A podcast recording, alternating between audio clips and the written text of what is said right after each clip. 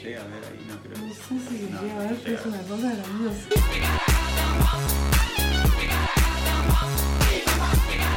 Hola a todas, a todos y a todes. Bienvenidos a un nuevo episodio de Estación Nerdolandia. Eh, La de que vamos a hablar hoy es re obvio. Eh, Sí, obvio. Pero bueno, nada, estábamos esperando marzo eh, para quedarnos ciegos. Me traje los anteojos y creo que nunca me los puse. No, no los usaste. Acabamos de ver cuatro horas de Snyder que no tiene nada que ver. Es para otro, otro capítulo, pero voy a la mañana, yo me levanté a las 4 de la mañana para ver el capítulo de, de Falco. Qué enferma, 4 de la mañana. ¿Era necesario tan temprano? Lo que pasa es que yo después trabajo todo el día, si lo hubiese podido ver eh, durante el día, igualmente no. No, Marvel, yo me pongo el despertador. yo me pongo el despertador. como- o sea, me pasó el fin de semana anterior, o sea, el viernes anterior, que con WandaVision no me levanté porque tenía la alarma puesta para despertarme temprano y para.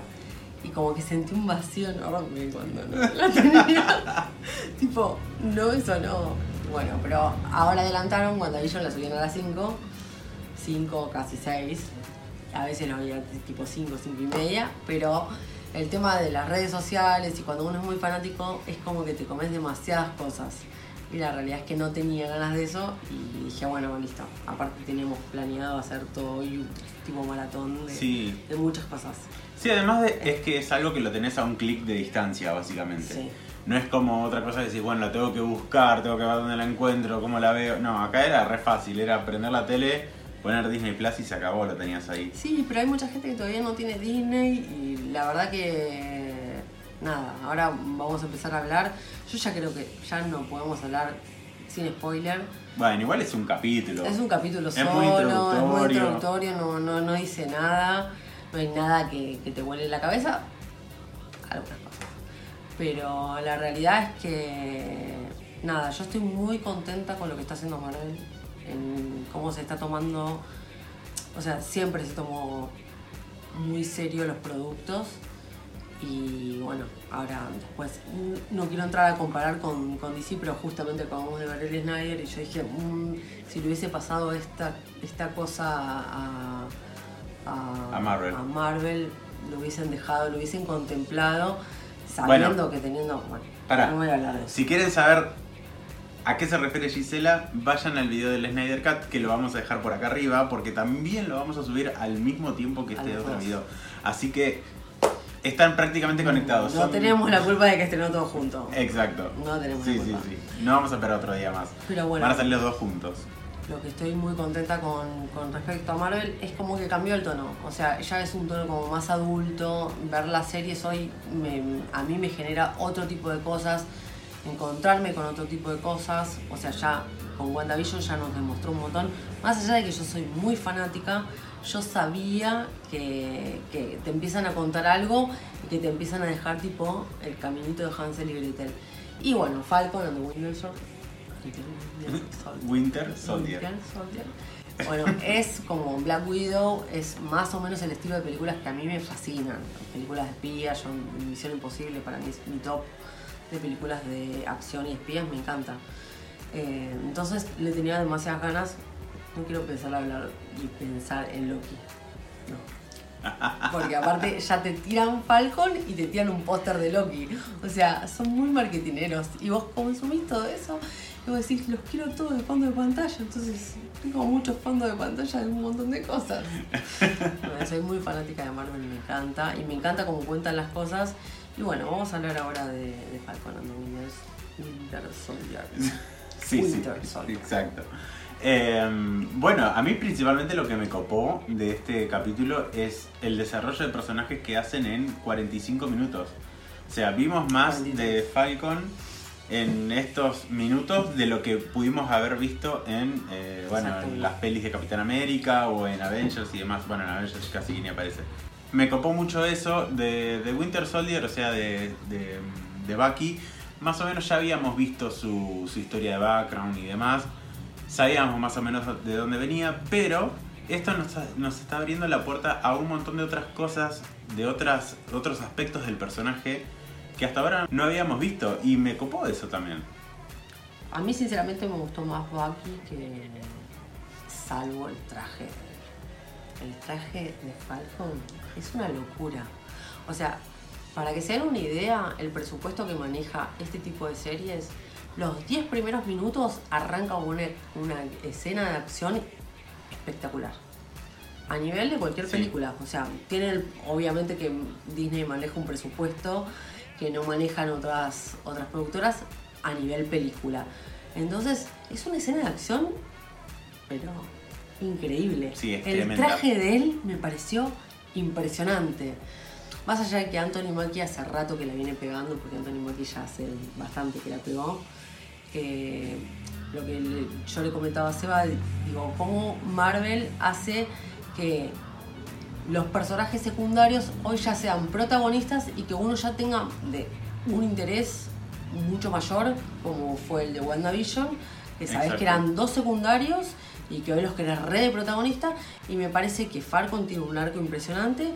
Bucky por ahí no tanto, pero Falcon me parece que tiene un arco mucho más impresionante y aparte, o sea, yo a Sebastián Stan lo amo, pero quiero el soldado del invierno malo. O sea, Vete más.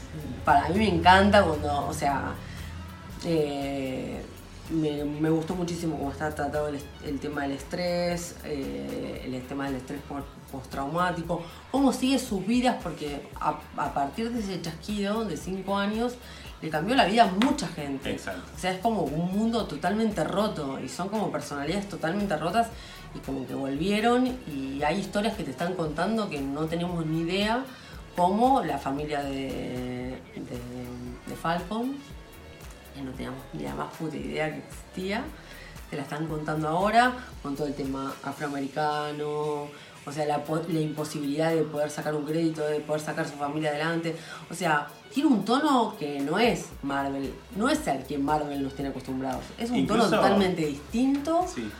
eh, y está buenísimo.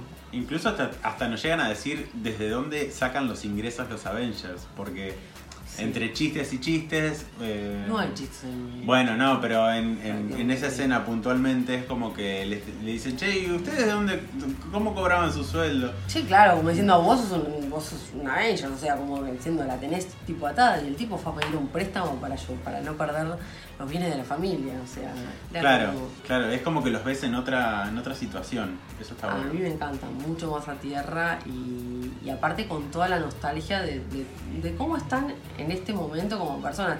O sea, el capítulo para mí son seis capítulos que va a contar Falcon.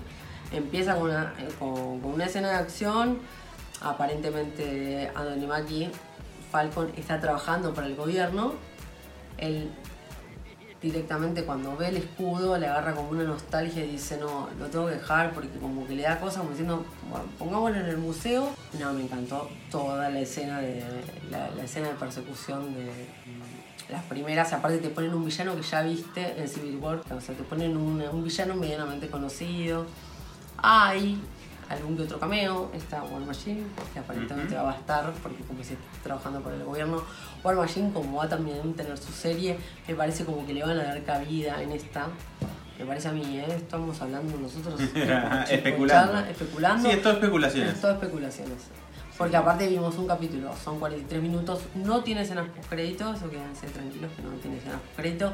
Cuando haya una escena post crédito vamos a avisar, o alguna historia o algo, porque yo me voy a poner la alarma religiosamente a las 4 de la mañana para ver el capítulo todos los viernes, como dice con WandaVision.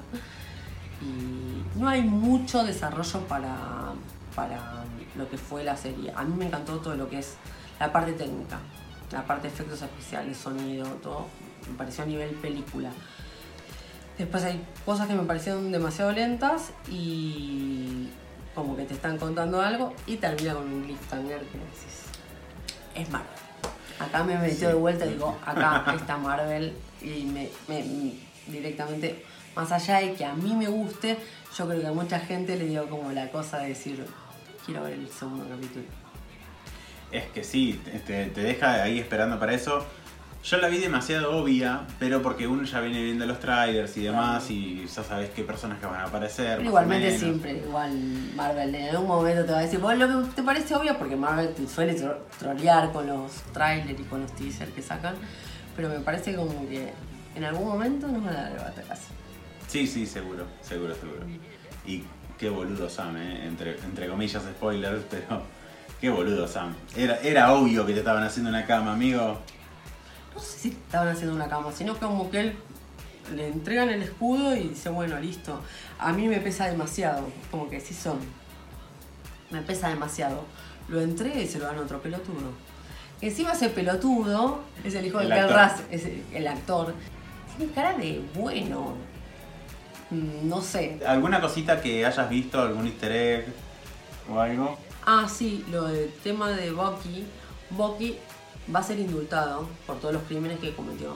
Entonces está obviamente en tratamiento psicológico y él está como reivindicándose de determinada manera que tiene como una agenda porque obviamente que la memoria la tiene con todas las cagadas que se mandó. Y, y me parece que ese es más o menos el arreglo que tiene el gobierno con Bucky, como diciendo, bueno, listo, o sea, nosotros te vamos a indultar, pero ayudarnos un poquito nosotros. Y entonces empieza a, a buscar gente que él se acuerda que está metido en Hydra o lo que sea. No, igualmente lo vi una sola vez a las 4 de la mañana y creo que le voy a descubrir un montón de cosas más. Se rompió algo con ese chasquido, Sí. se rompieron muchas cosas, más allá de que ellos salvaron el mundo, por así decirlo, están rotos. Entonces es como que se tienen que reconstruir y la parte dramática a la vez.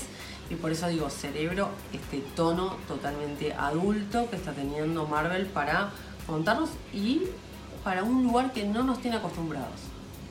Sí, además de todo eso, que algo que no dijimos, eh, todo esto transcurre seis meses después de los sucesos de Avengers Endgame. eh, o sea que ya pasó también lo de WandaVision, ya pasó Spider-Man Far From Home y de lo que tenemos visto al menos eso. Eh, o sea, esto es lo último que tenemos en la línea de tiempo hasta Sí. el día de hoy. La serie va a ir creciendo seguramente. Marvel, si hay algo que no se queda quietito en este tipo de cosas, o sea, te mostraron un, capítulo tranquilo, le dieron el, espa- el espacio a Snyder, que también tuvo, tuvo su presencia esta semana, lo felicitaron y todo. Me parece una cosa grandiosa y vamos a hablar próximamente el otro video de eso, porque eh, se estrenó todo junto pero me parece como que le dio el espacio, porque tiene hasta, hasta esa humildad, y después de decirte, bueno, listo, ahora vengo yo y arraso con todo.